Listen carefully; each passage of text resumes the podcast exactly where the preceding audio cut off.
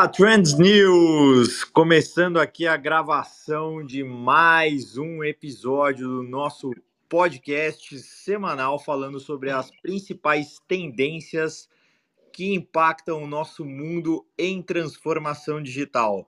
Hoje, sem a presença do nosso chefe, Renato Grau, então, sem a leitura da carta do especialista, mas aqui com todos os nossos co-hosts trazendo as novidades do mundo em transformação digital. Eu vou começar abrindo a sala, obviamente, com aquela pimentinha, e aí eu quero falar com vocês sobre GPT-3.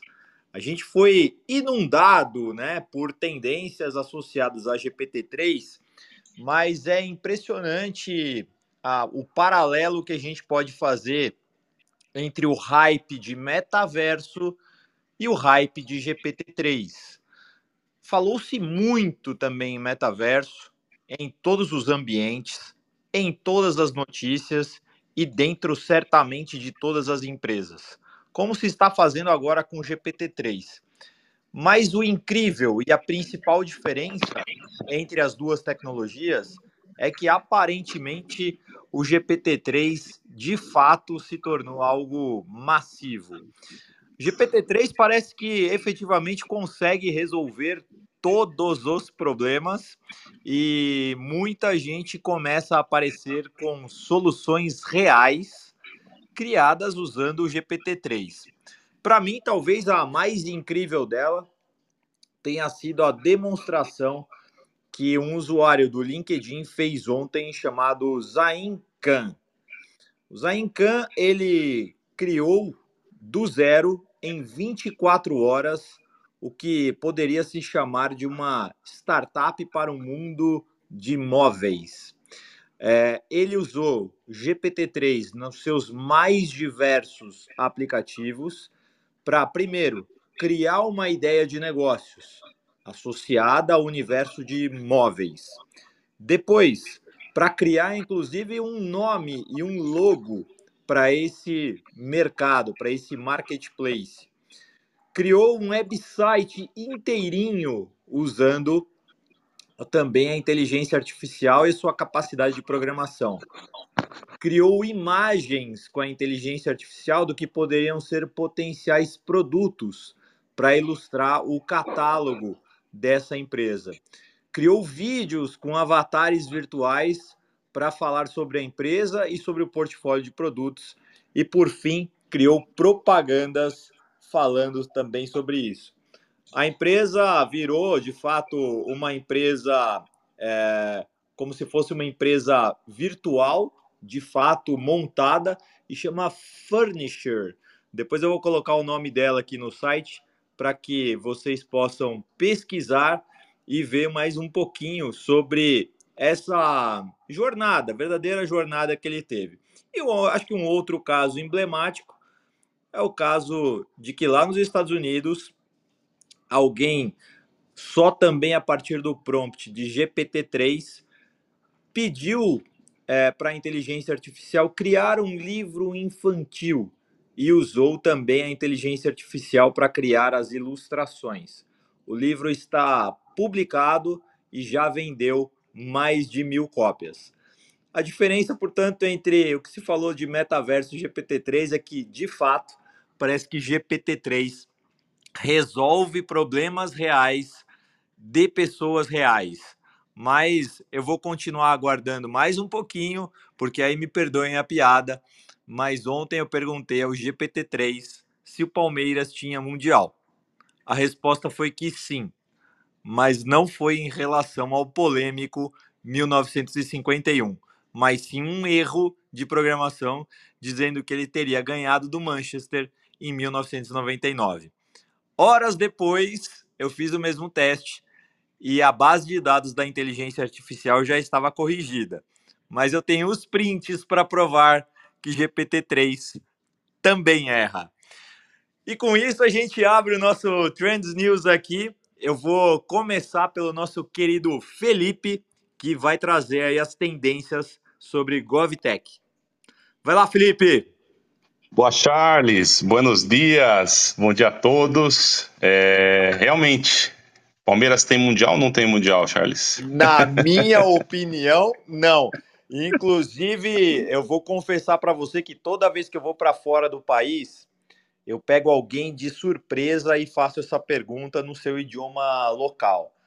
Alguém, um recepcionista de hotel, uma, um guia de excursão, etc. E a resposta é sempre não. Em Portugal foi até curioso, porque falaram, mas tem o melhor técnico do Brasil. Mas a resposta continuou sendo não. Eu estou editando agora uma série de vídeos que contemplam Uruguai, França, Portugal, Inglaterra, Escócia, enfim. É, e logo mais eu devo publicar esse vídeo. Muito bom, muito bom. Vamos lá. Então trouxe hoje duas notícias aí do mundo GovTech, né? A primeira delas, Charles, é pela primeira vez, né? O Brasil ele teve duas startups entre as finalistas do SXSW é, Pitch, né? Que é a competição anual que faz parte aí do festival do, do, de inovação lá do, de Austin, né? E, e, que destaca as tecnologias mais avançadas do mundo. E uma delas é GovTech. É a AMA, que é Agentes do Meio Ambiente de Curitiba, né, que entrou na categoria Cidades Inteligentes, Transportes e Sustentabilidade. Né? Então, eles são uma rede social que conecta as pessoas interessadas no, no compromisso global de desenvolvimento sustentável. Né? E, e, a segunda é a Liga de São Paulo, na categoria Futuro do Trabalho, né, essa já com foco no uso de inovação para ajudar no desenvolvimento de jovens líderes. Então, é Brasil representando o mundo e o mundo GovTech aparecendo aí como destaque também. A segunda é um pouco sobre o setor, né, numa matéria que saiu agora na, na Exame, de que dizendo que 2023 deve ser o ano realmente das GovTechs. Então, prevendo aí um valuation trilionário, um mercado de tecnologias para governo, aí eu acho que está perto de se tornar um dos setores digitais mais importantes da economia. Né? Então, quando a gente fala sobre o ecossistema, a gente percebe que né, é um ecossistema uh, ultra jovem, né? vamos dizer que ainda está aí na, na infância, desenvolvendo, mas criando uma maturidade cada vez maior dos agentes que participam, né? e com um potencial enorme de, de crescimento, até porque quando a gente fala de governo, tem ali as suas, a, a sua responsabilidade é, legal pelo, pelo amparo à população e os grandes problemas e, e, e as tecnologias e as inovações de uma forma ampla vêm ajudando a resolver isso de uma forma bastante efetiva. As principais barreiras né, que retardavam aí a escalada foram derrubadas, principalmente com relação à legislação. Né, então, entrou em vigor no, no, nos últimos anos três leis que tornam aí favoráveis o, um ambiente regulatório para contratação de inovação pelo governo, né? A, a, lei de governo digital, a nova lei de licitações e o marco legal das startups e do empreendedorismo inovador, né? Que o Guilherme Domingues ele chama aí do novo tripé regulatório em GovTechs. E, e, tem um estudo do Brasil Lab em parceria com, com, com o Banco de Desenvolvimento da América Latina, né, o CAF, é, que mostra startups GovTech, o futuro do governo no Brasil, que, que, revela aí que o Brasil é o país da América Latina com maior número de startups GovTech. Né? Então, atualmente, é, em torno de 80 GovTechs brasileiras mapeadas, vende de forma consistente para o governo, tem muito mais vendendo, iniciando, validando, mas de forma consistente, pelo menos 80, ainda abaixo, né, é, é, dentro do, do, do potencial que tem, mas que a gente vê uma consistência cada vez maior. E o relatório ele mostra realmente que, que, que esse é um mercado muito subaproveitado. Né? Então, das 13 mil startups existentes no, no, no Brasil, é, até em torno de 1.500 aí teriam potencial para atuação nesse business to government, é, é, caso elas desejassem ofertar. Então fica aí um alerta para as próprias startups e, e empreendedores de que assim muita gente tem possibilidade de resolver problemas de governo, mas não entrou no pipeline, não entrou no radar e, e, mostra aí grande potencial. Né? E aí, segundo a, a Public, né, a consultoria inglesa, esse mercado GovTech está próximo de atingir em 2025 um valuation de um trilhão, né? E realmente podendo se tornar um dos setores digitais mais importantes e nas diversas esferas, né? Desde o federal, estadual, municipal, distrital para alguns países. Né? E, e, sobre os investimentos, né? Então sempre questiona a questão do, do, dos investimentos, como é que estão os aportes, esse, esse, esse desenvolvimento do financeiro do mercado. Então, potencial, né? É, se mostra aí também bastante representativo, os cheques surgindo, então os cheques aí que giravam em torno de 200 mil, uh, analisando o mercado, começa, começa a aparecer cheques aí de um milhão para cima, né? e os fundos também, os, os, agentes do mercado mostrando uma presença cada vez maior, né? a Astela, que é listada aí pela Leaders League entre os melhores fundos VCs do Brasil, está uh, tá levantando aí seu quinto fundo, um valor aí de 100, é, 750 milhões, e parte desse fundo direcionado para investimento em GovTechs. Então, deixo aí o, o, recado, as boas perspectivas desse mercado GovTech, né, dentro de um cenário que a gente vê que as startups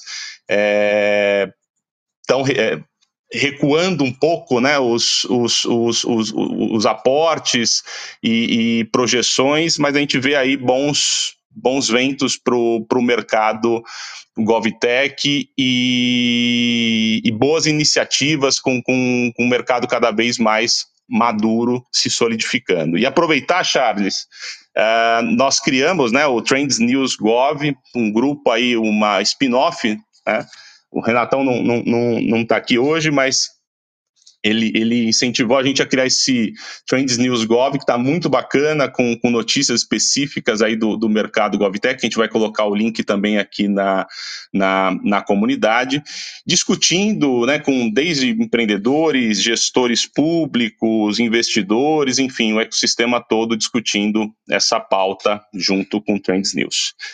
Charles, volto para você, vamos que vamos.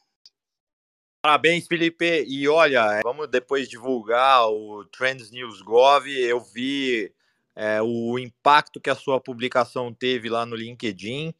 É realmente um spin-off bastante interessante para quem quer ficar ligado e acompanhar esse mercado que, como o Felipe falou, aponta já para um trilhão de, de dólares. Bom, como eu comecei a sala falando de inteligência artificial, nada mais justo do que chamar ao palco virtual aqui meu querido Ney Grando. Ney, o que, que você traz para a gente hoje? Meu caro Charles e colegas aí da plateia, aqui do palco e da plateia, meu abraço e um bom dia a todos. É, eu, hoje, na realidade, Charles, é interessante você falar, trazer aí essa introdução que você fez aí sobre o que está acontecendo com o chat GPT, com, com, com, com esse burburinho todo, e que realmente tem entregado valor em diversas formas, apesar de ter algumas inconsistências e falhas que o próprio site do ChatGPT orienta as pessoas, entendeu, no, no blog dele, a respeito da, das possíveis falhas e tudo mais que, que o produto tem. Então, não confiem plenamente uh, nessa, uh, neste, uh, como é que eu posso dizer, nessa nova mágica né, especial de inteligência artificial, porque ainda tem falhas. Uma das coisas, o que eu trago hoje, na realidade, complementa aquilo que você falou, porque está havendo um rumor bastante grande por causa do chat GP3. O chat uh, GP3, ele, na realidade, é o GPT 3.5, que seria uma evolução do GPT-3, né? E agora está havendo muito rumor em cima de um trabalho que a OpenAI já está fazendo há algum tempo internamente, chamado GPT-4, né? E o GPT-4 ele tem pouca informação oficial sobre ele do Sam Altman.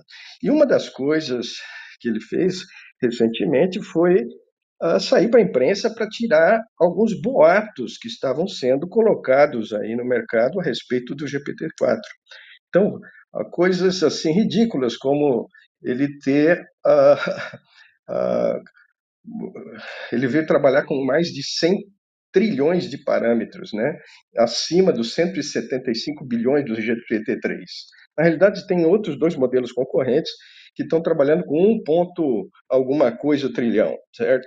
E o pessoal tem espalhado esse tipo de coisa. Uma outra coisa que, que o pessoal tem espalhado em termos de boato, então a gente, aqui como analista de tendências, a gente tem que ter uma preocupação que de separar, né, o que é notícia, né, o que é tendência, que é baseado em fatos, daquilo que é boato, aquilo que é expectativa, aquilo que é, uh, vamos dizer, um, uma, uma esperança de, de, algo que ainda não, não se tem certeza. Né? Então, esses boatos têm sido gerados. Uma outra coisa que eles colocam, que além dele ser uh, multimodelo, né, que ele estaria trabalhando com diversos tipos de modelos simultaneamente, não só modelo de linguagem, como outros tipos de modelos. Né, uh, há uma expectativa geral de que o GPT-4 viesse ser a, a, inteligência artificial geral, né, o AGI, que tantos esperam. E ele coloca longe disso. Né, isso também não é verdade e a gente tem que baixar um pouco a bola. O que ele coloca para nos compensar, né, já que, o, que, que, ele trouxe aí uma, uma decepção sobre expectativas que estão tendo sobre o GPT-4, ele coloca que vai ter um modelo tipo da UE para vídeo, né, ao invés de ser só para imagens. Né? Então, você vai poder, a partir de textos, gerar vídeo diretamente por uma ferramenta da OpenAI. Tá? A gente já ouviu falar de ter alguma coisa similar aí no mercado, mas não da OpenAI.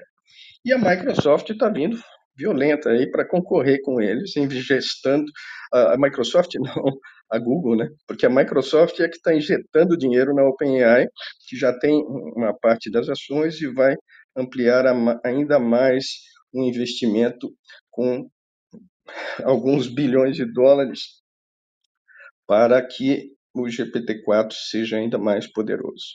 Então é isso aí que eu trago hoje, certo? Para complementar essa notícia aí do Charles e dizer tem muita coisa acontecendo agora numa velocidade gigante e não só com concorrências entre empresas como Google e Microsoft, mas também com empresas chinesas trabalhando pesado em inteligência artificial.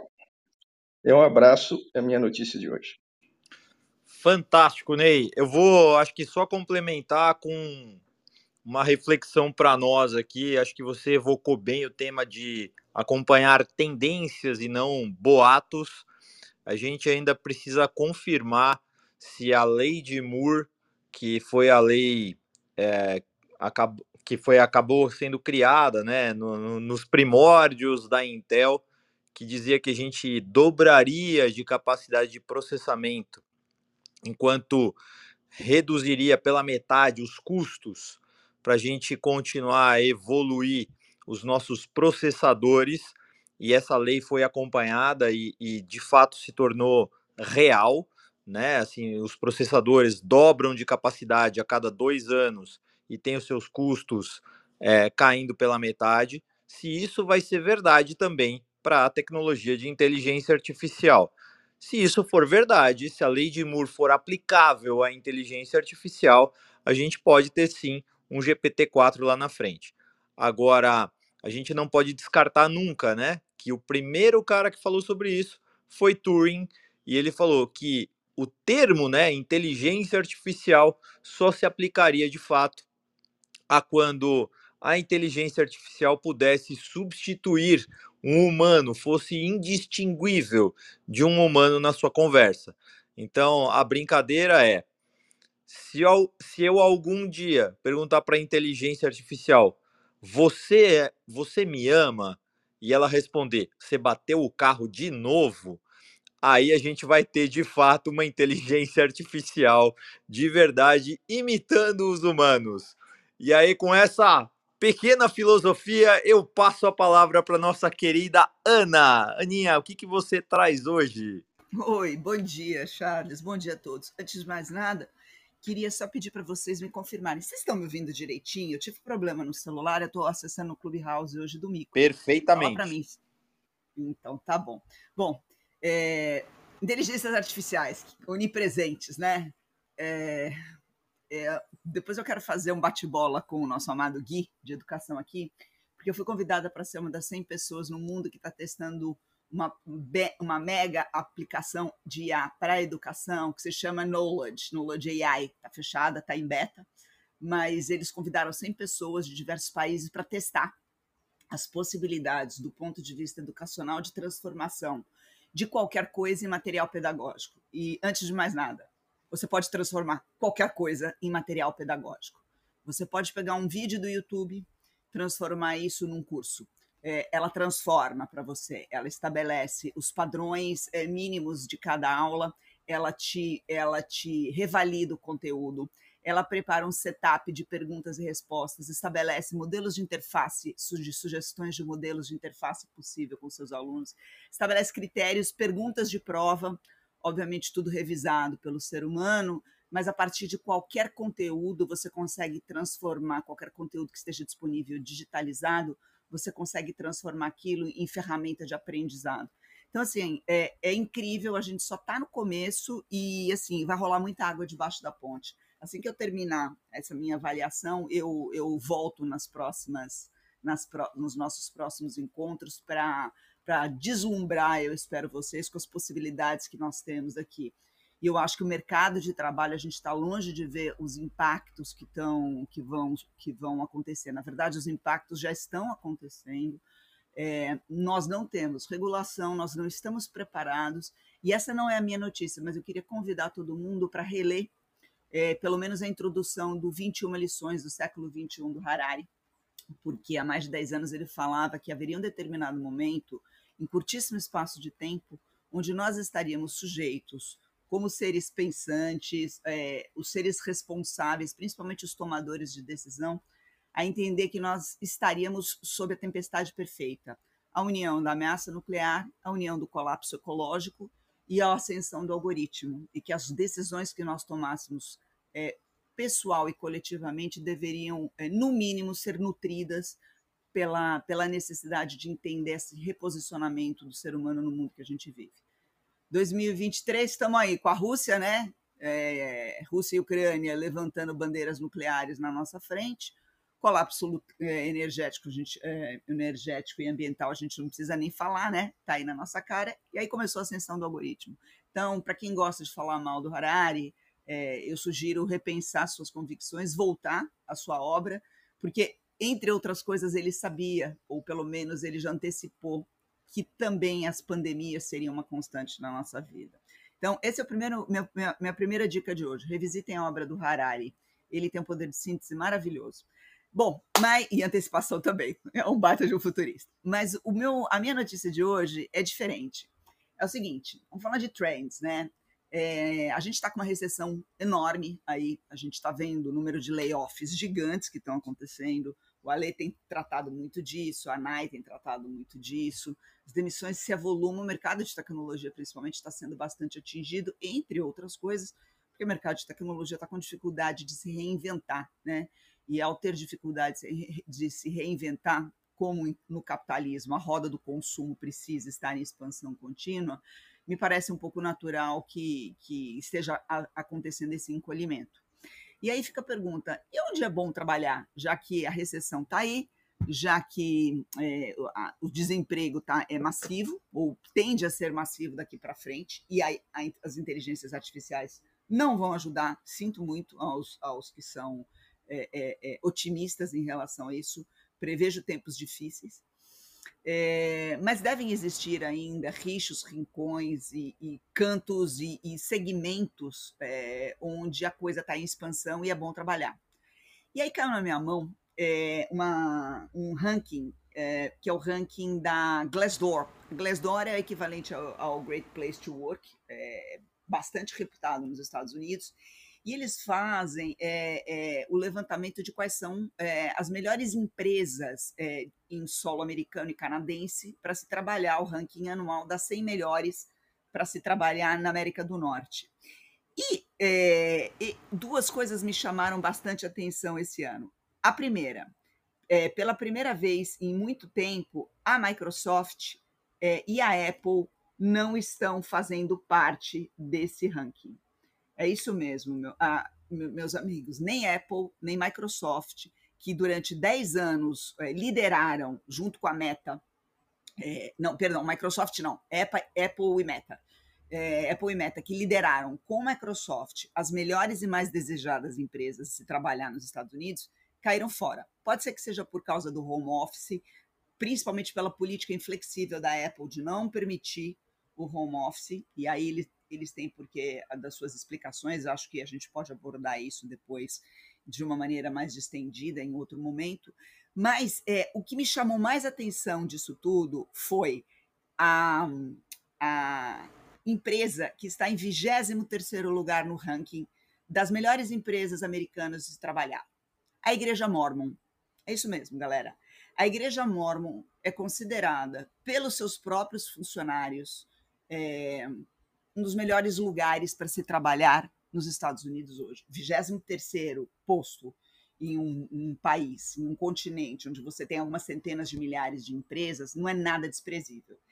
E antes que os maldosos de plantão digam que isso é uma alavancagem por conta de política, de, de por causa de religião, etc., etc., é, se isso fosse verdade, toda e qualquer empresa organizada como, como uma organização religiosa nos Estados Unidos poderia estar presente no ranking, mas isso não acontece. Então eu fui investigar o porquê. Por que os mormons gostam tanto de trabalhar dentro da igreja mormon? E ali algumas coisas me chamaram a atenção. Primeiro, existe um sólido processo de remuneração. Ou seja, quando você é um operário da fé dentro da igreja mormon, você é entendido como um colaborador precioso, valioso e a sua remuneração ela é uma remuneração boa, justa, honesta e compatível com a realidade da igreja. Então, a remuneração ela, ela, ela, é considerada pelos próprios funcionários, e por funcionários nós não estamos, não estamos falando só dos pregadores e dos pastores, nós estamos falando de toda a hierarquia, de toda a estrutura administrativa da igreja. Ela é considerada muito justa. Então, esse é o primeiro ponto.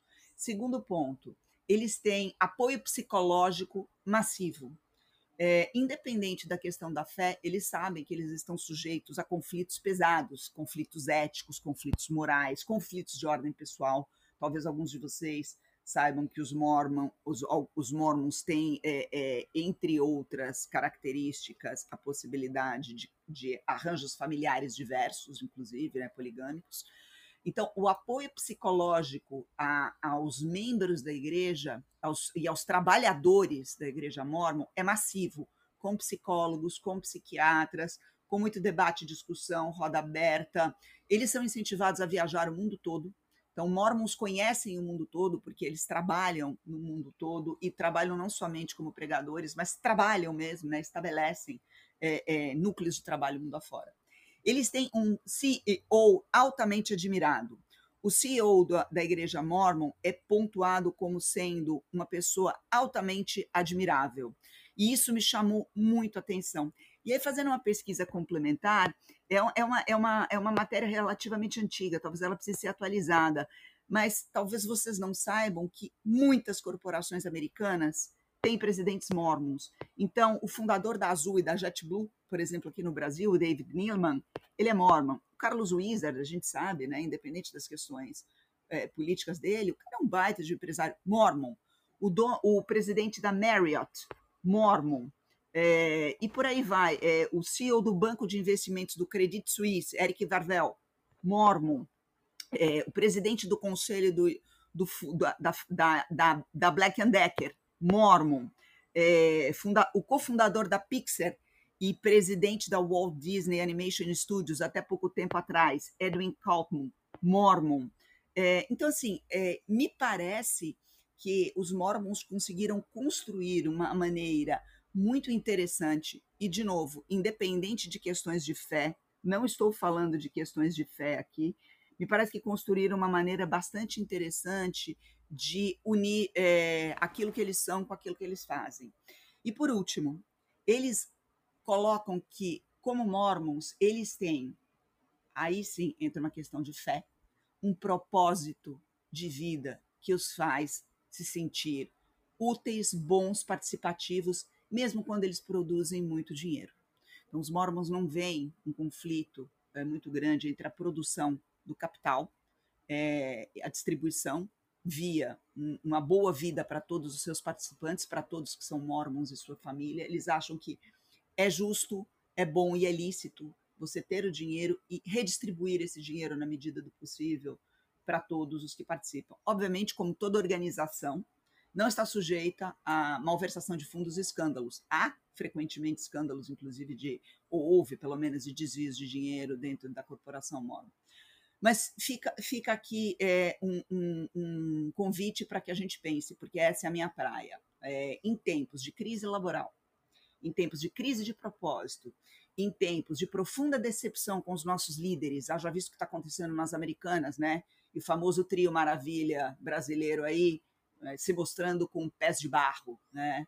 É, encontrar uma organização onde é, você possa unir tudo isso, ter o seu propósito de vida, ter um apoio psicológico massivo, é, ter um presidente altamente é, é, elogiado e confiável, me parece algo ímpar no mundo de hoje, algo absolutamente ímpar. É, todos sabem que eu sou ateia nessa sala, então quem não sabe fica sabendo. Então, estou muito tranquila é, em trazer esse tipo de, de, de reflexão aqui. É, na próxima temporada, no mundo, a gente vai ver o capital em crise. E a questão do propósito é muito forte. É, o divino sempre ocupou no, no, no ser humano um espaço muito grande. E homens e mulheres que conseguem aterrissar é, o divino na sua vida prática e nas suas organizações, e eu não falo de ser organizações religiosas, mas sabe encontrar assim, um propósito, que é um propósito maior que a mera produção de capital, é, me parecem que tendem a ser mais satisfeitos e felizes com a vida. É, as, as, os, as iniciativas ESG me parecem simplesmente uns substitutivos muito pobres, muito toscos, apesar de necessários para esse sentimento maior de comunhão que certas organizações é, conseguem trazer para os seus participantes. Então, em tempos de crise, em tempos de recessão, em, em décadas duras, porque não vão ser anos, vão ser décadas duras que teremos pela frente, está aí uma boa perspectiva para quem acha e que precisa encontrar em organizações é, mais complexas e maiores é, um motivo e um local para estar abrigado para se sentir útil e relevante, para sair do sentimento de irrelevância, ligando com o meu amado Harari de novo. Então é isso, Charles. Essa é a minha notícia de hoje. É notícia para pensar é, e vamos falar sobre IA de novo daqui a pouco. Mas eu acho que a gente precisava desse intervalo de reflexão e toca o barco para você. Sensacional, Ana. Realmente notícias para fazer a gente pensar. É, eu vou só fazer o seguinte, né? O chefe hoje não está em casa, então a gente vai ter aquele famoso momento game, né? Como a gente sempre costuma fazer quando o Renato Grau não está. E aí eu vou colocar aquele game para a gente voltar a ficar mais leve. Vou soltar aquele famoso hipotéticos aqui na sala. E aí, Ana, eu vou devolver para você a pergunta que hoje será. Tá a pergunta já na tela para você, Aninha. Lela para mim, Charles, que aqui no deck eu não consigo. Bom, se todos os cheiros bons se tornam muito melhores e todos os cheiros ruins se tornam muito piores, será que isso vale a pena? É uma bela pergunta reflexiva para você. Ó, eu vou dizer uma coisa. Vale, porque nossa memória é, e a construção e o resgate das nossas principais memórias é, entre os cinco sentidos, ela se dá basicamente pela junção é, de um input sensorial qualquer que seja dominado pela memória olfativa. Então, que venham mais cheiros bons, que não venham tantos cheiros ruins, mas se cheiros bons se tornam ruins e cheiros ruins se tornam bons, significa que, no mínimo, a tua memória pode continuar afiado. Devolvo para você, Shalom. Sensacional. Bom, a Nai estava me cutucando aqui nos bastidores, dizendo que ela pode complementar as suas informações, ela vai trazer notícias que complementam aqui os seus comentários, então vou passar para a Nai. O que, que você traz para a gente hoje, Nai, do, do mundo do empreendedorismo feminino e das startups. Bom dia, pessoal. Foi bom que deu tempo de eu subir as escadas aqui, que eu tenho feito exercícios dobrados. Isso é muito bom também para para minha memória, para o meu corpo e para tudo mais. Gente, é, eu vou trazer uma terceira pauta, né, que eu cubro aqui no Trends News, que eu passei a cobrir também aqui no Trends News. E amigos, muito se discutiu, como a Ana comentou, na comunidade de Trends News essa semana sobre os layoffs. E o Ale sempre traz, como a Ana diz também, eu quero até relembrar aqui alguns, alguns números. É, e eu quis cruzar também essa informação é, para fazer também a, a, reflexão, uma reflexão complementar sobre o futuro do trabalho, até trazendo um pouco o que está rolando lá em Davos esse ano. É, mas eu queria fazer só um remember aqui das demissões que já aconteceram esse ano, né? É, número de pessoas impactadas em empresas de tecnologia já chega aproximadamente a duas mil pessoas. É, alguns deles o Ale já trouxe aqui, mas eu queria que vocês prestassem atenção em percentuais. É, então, por exemplo, a plataforma 99 ela teve um corte de 2%, das demissões, muito focados em áreas de experiência e relacionamento é, com o cliente. O PagBank, na última semana, teve um corte de 7% da sua força de trabalho. É, quando a gente olha para a lista né, do, do layoff do, do PagBank, parece um desmanche de uma squad de produtos, mas também a gente tem muitos agilistas ali, é, o que me, é, me surpreende, né? Mas é, me coloca alerta assim sobre algumas profissões também. Salesforce é, teve um quadro reduzido de 10%. Amazon realizou a maior rodada de cortes é, com um plano de eliminar 18 mil cargos. E aí, quando a gente fala 18 mil cargos, esse número assusta quando você traz para o percentual em relação ao número de funcionários, representa é, 6% do quadro da empresa. E aí, o maior número que eu encontrei aqui para fazer o resumo é o mercado, é a Crypto.com, é, que anunciou a, o corte de 20% do pessoal, mas muito ligado à crise que a crise afetada aí pela, pelo colapso da FTX, que prejudicou significativamente a confiança da indústria. Então, quando eu olho para esses percentuais, e aí é uma reflexão minha, é, eu me lembro muito do estilo de gestão Ambev, do trio aí que a Ana comentou também. Né? É, a Ambev tinha uma regra no processo anual dela de cortes de 10% do, dos times que não performavam bem. Eu vivi particularmente isso dois, seis anos em duas empresas. É, não tinha espaço para brincar, não tinha espaço para os gaps profissionais que acontecem tanto hoje nas corporações, é, sejam tradicionais ou nas próprias startups, que estão vivendo essa revolução das transformações que a gente tem.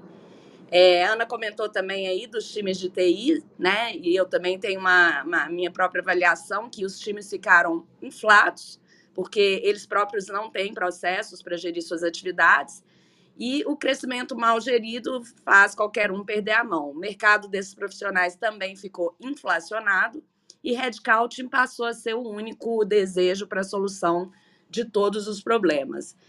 É, mas antes disso tudo, vamos lembrar o seguinte, né? O início da pandemia, é, no início da pandemia, muitas empresas do mercado todo, eles tentaram aliviar seus caixas e acabaram demitindo parte dos seus funcionários para sobreviver. Então, efetivamente, é, podemos dar o nome que a gente quiser, os layoffs são uma tendência. Então, é, cruzando isso agora com o que Davos está discutindo, é, a gente já fala há muito tempo aqui, vários dos trenders trazem também coisas sobre a transformação e o futuro do trabalho. No Fórum Econômico Mundial, agora em Davos, foi apresentado um estudo que mostra, presta atenção nesse número, que eu vou falar aqui agora, que a própria tecnologia afetará radicalmente um bilhão de empregos até 2030. Vamos lembrar que 2030 é daqui a sete anos, viu, amigos? Então, há uma previsão é, de que um terço da economia mundial deve entrar em recessão agora, em 2023. Da demissão silenciosa aos grandes cortes, passando pelas transições geradas pela, pela tecnologia, Davos está tratando como tema principal a cooperação nesse mundo fragmentado. Os líderes globais estão discutindo é, como moldar né, novos contratos sociais de trabalho, apoiando o investimento em educação, habilidades e saúde para permitir a mobilidade social, para elas estarem preparadas para o futuro. O contexto de crise global e aceleração da, digitação, da digitalização também trazem necessidade urgente de requalificar essa força de trabalho, deixá-los preparados também para empregos do futuro. É, tem um número precedente de refugiados, seja no Brasil, Europa ou Estados Unidos, que é uma preocupação dos especialistas que analisam os mercados. E aí eu deixo essa pergunta aqui para futuramente Felipe poder responder. Qual será a rápida e eficiente resposta dos governos para esse dilema? E a inteligência artificial, que a gente já falou aqui bastante, né? Essa, esse avanço da inteligência artificial no aprendizado das máquinas pode, indica que as tarefas cognitivas, cada vez mais complexas, elas podem ser resolvidas aí é, dentro da inteligência artificial.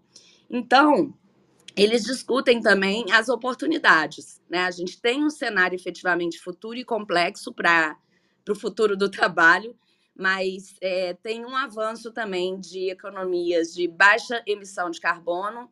É, esse tema que a Ana falou, né, o tema de, é, de é, o colapso, e, né, colapso ambiental e ESG. O colapso ambiental, exatamente. Obrigada. Ah, oh, oh, Nai, só para você, o Alen acabou de mandar uma notícia. Alphabet layoff 12 mil pessoas. Pois é.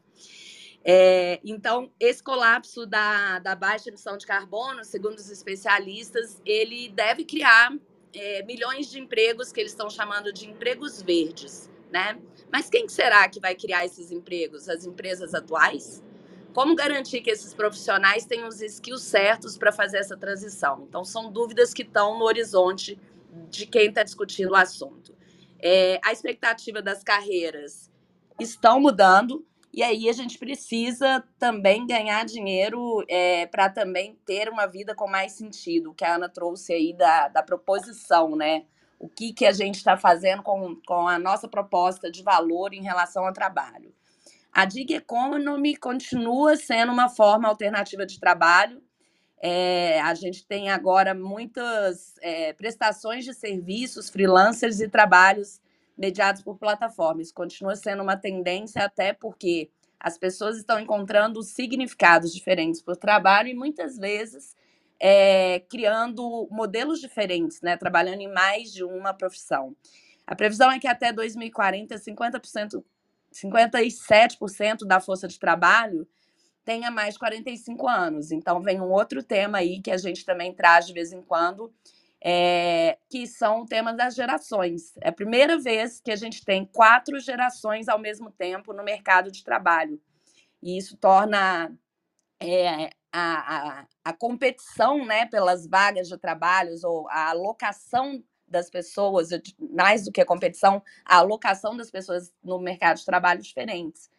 Por outro lado, falando de gerações ainda, menos de 2% da geração Z que é nascida entre 97 e 2002, tem ambições de subir na pirâmide corporativa. Talvez porque a ideia de ficar muito tempo numa empresa possa ser, possa parecer um compromisso muito grande, é, e, e aí faz com que o ambiente corporativo não seja mais tão sexy, tão legal, né? Então, meus amigos, talvez isso tudo que eu trouxe, é, layoff, tecnologia, gerações, novos modelos de trabalhos, misturado na velocidade de um super liquidificador que a gente está passando, das transformações sociais e digitais, podem trazer talvez até maior ressignificação da relação do trabalho nos nossos tempos e nos tempos futuros. A minha pergunta agora, que eu volto até para a Ana responder em algum momento, é: será, Aninha, que estamos todos preparados para esse movimento? Volto para você.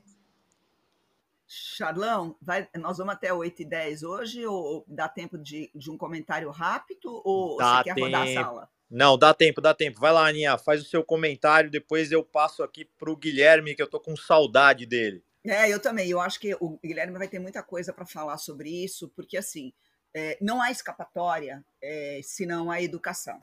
A gente sabe disso, tá? A questão é requalificar algumas, alguns bilhões de pessoas num espaço muito curto de tempo é, é uma missão, eu não vou dizer impossível, mas é uma missão dificilíssima, né? Então, assim, é, a gente vai viver, galera, é, momentos de, de conturbação é, social. E isso aí é, é, é batata. Aliás, a gente já está vendo, né? A gente vê a democracia sobre ataque, e eu não vou falar de política, mas é cada vez mais impossível dissociar tecnologia de política.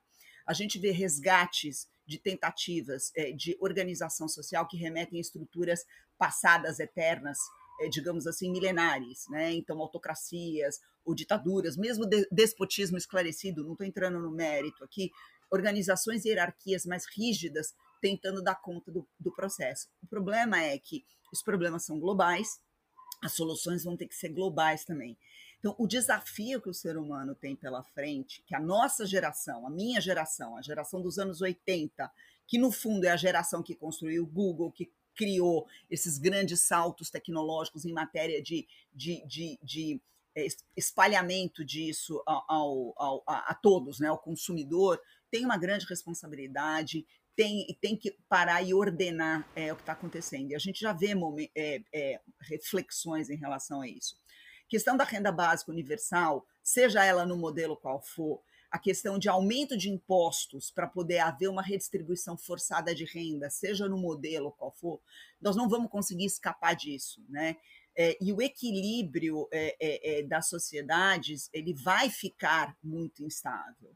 É, o Isaac Asimov, em 1956, 1956, por que é tão importante a gente retomar os escritores do passado e, e trazê-los a, a um olhar atual?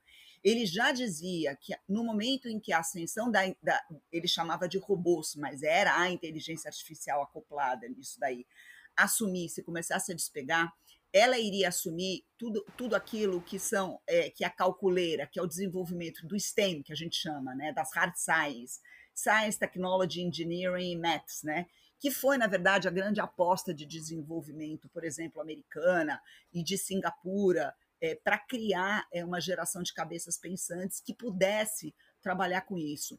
Mas, como resultado desse esforço e dos resultados belíssimos que essa geração é, conseguiu, o STEM vai ser, sim, assumido pelas inteligências artificiais. A calculeira, a parte de, de, testar as hipóteses né, científicas, matemáticas, etc., etc., vai ficar por conta de uma inteligência que é muito superior à nossa nesse aspecto. E o Isaac Asimov já falava que quando a humanidade se defrontasse com isso, ela se voltaria ao estudo de si mesma. Então, as ciências sociais vão assumir a ponta dos próximos anos. Não adianta, não adianta.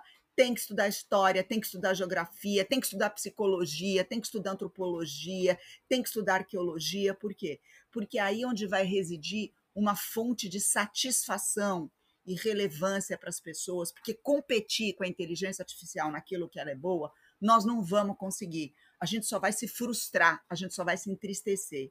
O que ela não faz, porque ela não tem ideia do que seja tempo e o que difere uma inteligência da outra é a consciência de vida e morte, consciência de morte. Só tem quem, quem, quem entende a passagem de tempo, portanto, o ser humano, vai fazer com que o estudo de si mesmo, o estudo das próprias necessidades, o estudo da conformação de si mesmo seja o grande próximo salto. Então, para quem tem oportunidade, eu sugiro que, independente do que está fazendo, independente da sua preocupação laboral, busque algo nas ciências sociais que lhe dê satisfação, porque o nosso sentimento de propósito e relevância vai vir daí, e não mais no produto que a gente vai entregar. Porque o produto que a gente vai entregar, muito em breve, vai ser entregue por, por algum, algum outro tipo de inteligência que na calculeira é infinitamente superior ao ser humano. E educação vai ter que se focar nisso. Eu tenho trabalhado em quatro projetos educacionais pesados. Um deles foi lançado, inclusive, essa semana em Davos, no Off Davos. Nosso pessoal estava lá anunciando o projeto e a gente aposta cegamente nisso. É, vamos esquecer um pouco do STEM no sentido clássico, é, no sentido da relevância, porque não está não tá muito mais aí. Devolvo para você, Charles. Valeu, Aninha. Então, já para matar saudades aqui, e aí, lembrando aqui, Guilherme, Antônio e eu mesmo, temos 10 minutos aí para a gente seguir com o Trends News até o seu final. Guilherme, passo a bola para você para a gente te ouvir falar sobre educação, meu amigo. O que, que você hey, traz hoje? Hey, tudo bom, gente? Que saudade de vocês. Desculpa a ausência, mas muito feliz de estar de volta. E, claro, o chat GPT não tem como não estar tá em pauta, né? Achei super interessante as, as uh, introduções, quero conversar sobre o NOAA, Janinha, vamos ver o que, que você tem para, para trazer aí. Mas, gente, uh, não tem como, né? O, o, o chat GPT fez realmente um estadalhaço ao chegar, apesar né, de outras iniciativas já existirem, mas ele trouxe um outro formato que fez mais de um milhão de usuários uh, se conectarem a ele já nas primeiras, uh, nos primeiros cinco dias, coisas que para o Instagram levou dois meses e meio, para o Spotify cinco meses, Twitter uh, dois anos.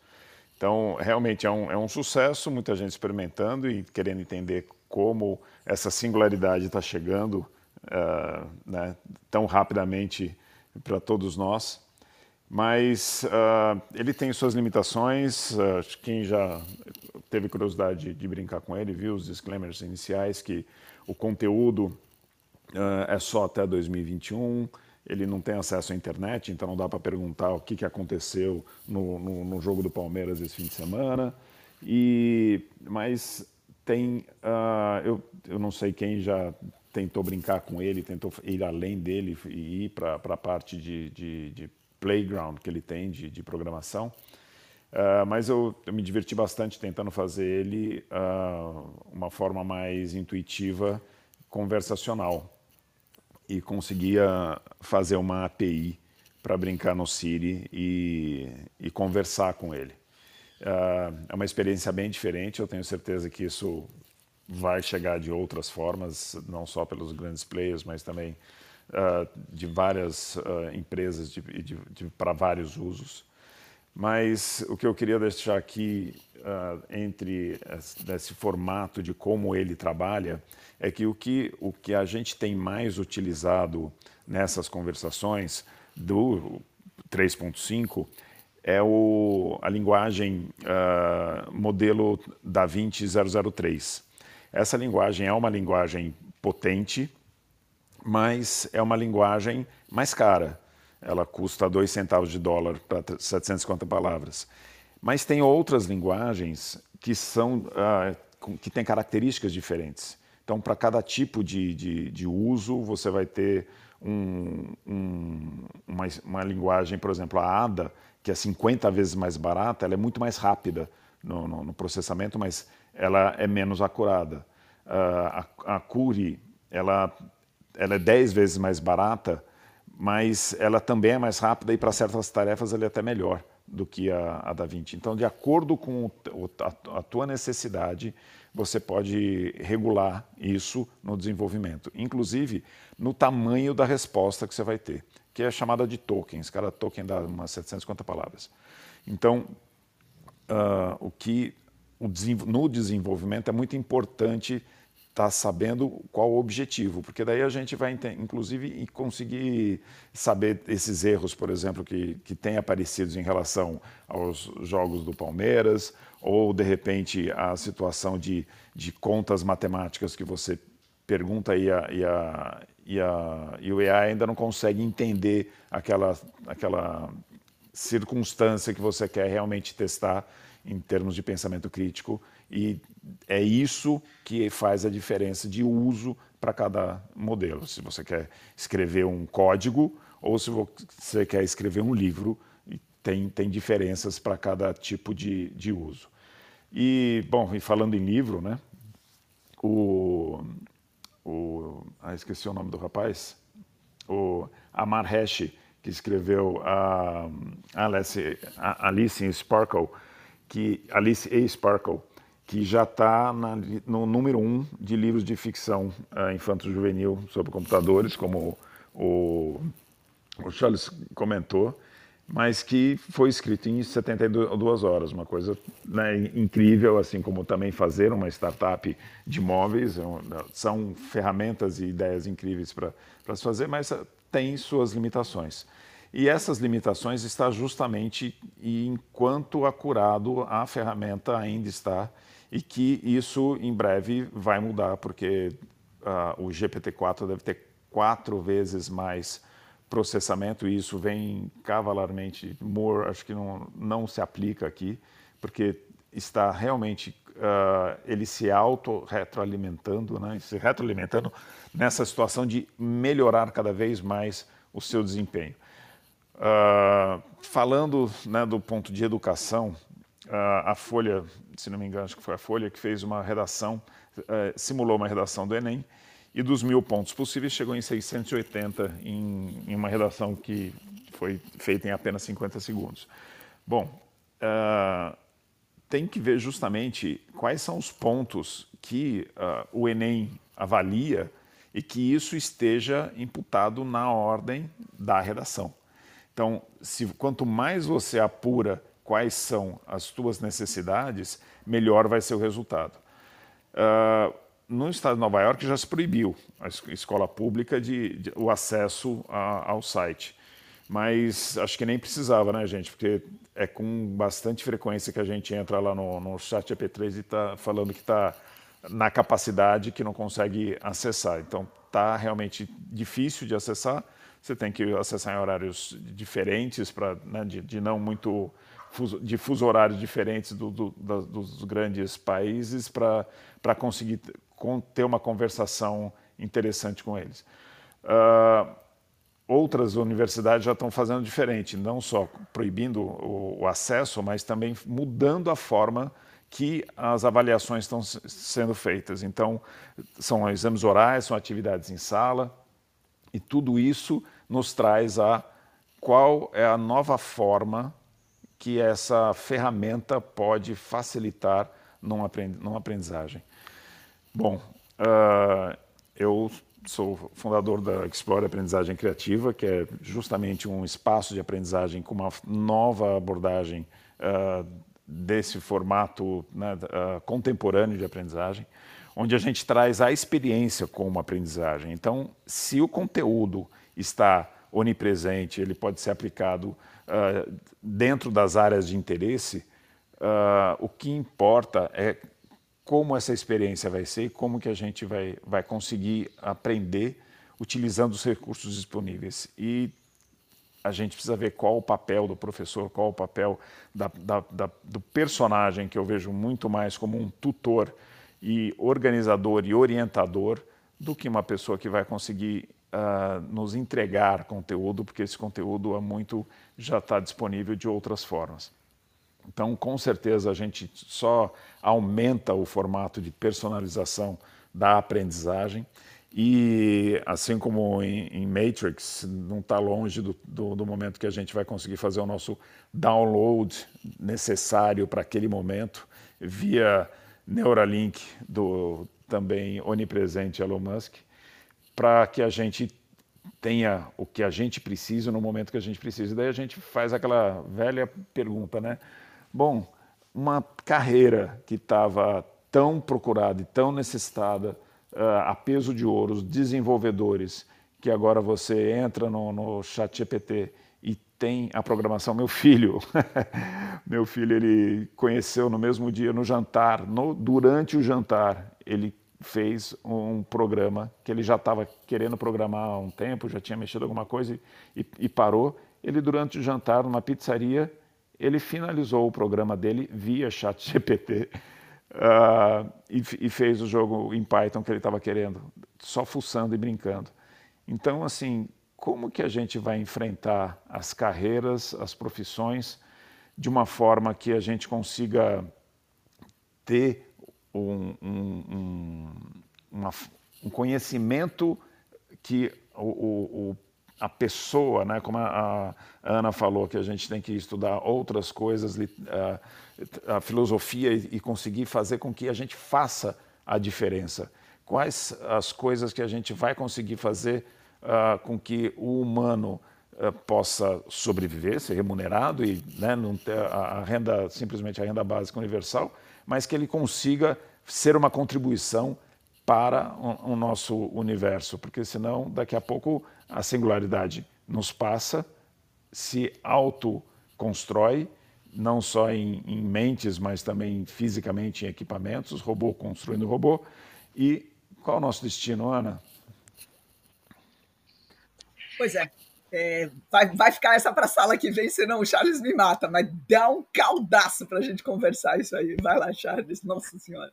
Mato todos vocês, mato todos vocês, porque essa semana ficaremos sem o conteúdo de games, mas o Antônio Lúcio preparou aqui uma pílula para gente de varejo. Antes de encerrar a sala, vamos ouvir Antônio Lúcio e eu trago meu conteúdo semana que vem para vocês. Charles, vou fazer o mesmo, tá? Para a gente não passar do tempo. É, eu ia falar sobre o onipresente assunto que domina o noticiário há uma semana: lojas americanas. Ai, não, Antônio, vai, dá uns cinco minutos. E a também, gente estoura cinco minutos, vai, fala pra e gente. E também fazer um fechamento aí da NRF, que a gente teve em Nova York essa semana, é, a feira da National Retail Federation, americana e foi bem interessante. Então, mas a gente desenvolve melhor esses assuntos na próxima semana. Começamos com você na semana que vem. Então, Ana, semana que vem você é a moderadora. Você tem este compromisso com a gente. Antônio Lúcio abre a sala oficialmente. Eu ponho ele para cantar. Obrigado. O Antônio, mas você não quer dar só uma, um 30 segundos da sua visão para a gente? 30 segundos mesmo? A gente tem 30 segundos. Não, a questão é que, como a gente fala aqui de tendências, é muito importante observar que esse ambiente da Americanas que vai se deteriorando de uma maneira não só acelerada, mas até mesmo inesperada. É, a gente começou com uma inconsistência contábil de 20 bilhões de reais, que não é troco de bala é, nós estamos falando, por exemplo, num valor onde o governo federal poderia atuar em mais de 5 mil quilômetros de malha viária, recuperando com 20 bilhões de reais, só para vocês terem uma noção de grandeza. E agora, com a entrada da recuperação judicial, fala-se em um valor de 45 bilhões de reais. Então, está longe aí de uma de uma solução ou de um horizonte no tempo, mas a gente vai ter bastante assunto interessante para falar a respeito, porque como um, um, um, ambiente de, de tendências, a gente tem aí ao redor desse escândalo envolvendo as lojas americanas, realmente muita coisa acontecendo que vai afetar não só outros varejistas, mas está afetando também, conforme publiquei lá no LinkedIn ontem à noite, a própria forma é, de fazer negócio, já que os varejistas que estão no marketplace da Americanas tiveram que artificialmente subir o preço dos seus produtos. Para vocês terem uma ideia, tem notebook lá de 40 mil reais. Por quê? Porque se eles venderem esse notebook pelo site da Americanas.com, eles correm o risco de ficar com o recebível deles preso na recuperação judicial da empresa. Então, tem bastante assunto aí. Semana que vem a gente vai caprichar. Você não precisa de um teaser melhor do que esse para estar de novo com a gente ao vivo, sexta-feira da semana que vem, 8 horas da manhã, no Clubhouse, com transmissão ao vivo pelo LinkedIn. Mas se você perdeu ao vivo, tem sempre no Spotify. Peço para os meus co-hosts queridos abrirem o microfone porque chegou a hora da gente se despedir dessa sala querida com o nosso famoso Sextou! Bom fim de semana. Até semana que vem, pessoal! Um abraço. Charles, como ser generoso. Beijo.